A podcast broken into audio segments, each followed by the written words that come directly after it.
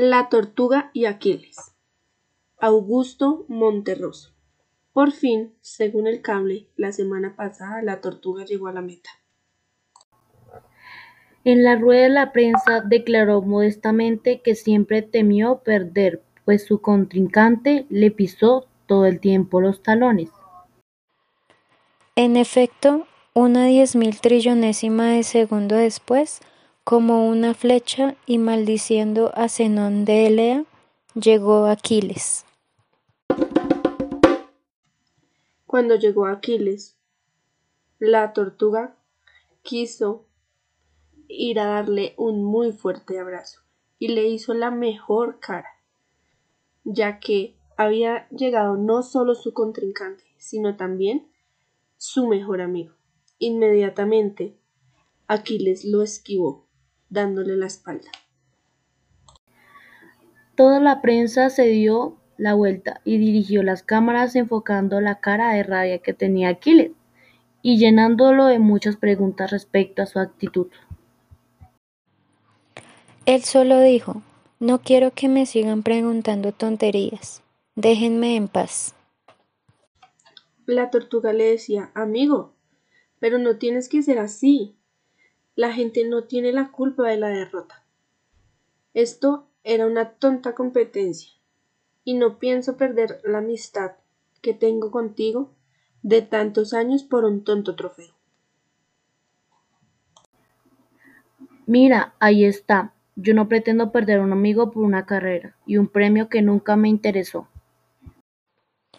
Así que Aquiles le pidió perdón a su amigo por la actitud tan nefasta que había tomado con respecto a un simple trofeo.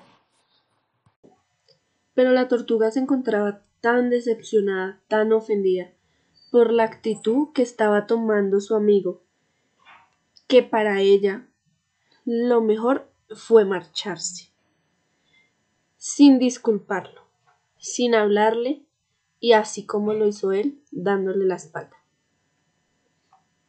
Mientras él iba a su casa pensaba.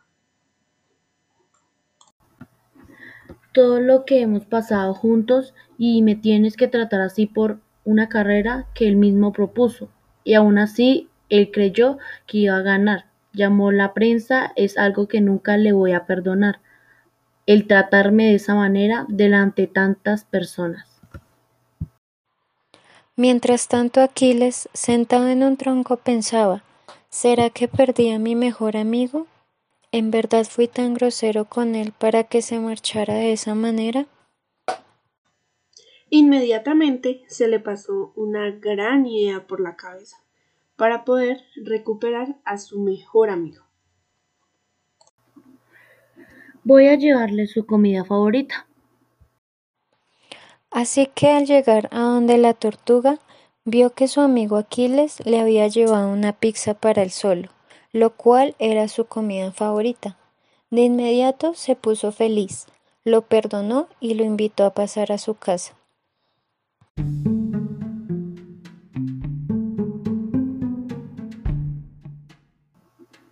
Y así finalizó nuestra historia.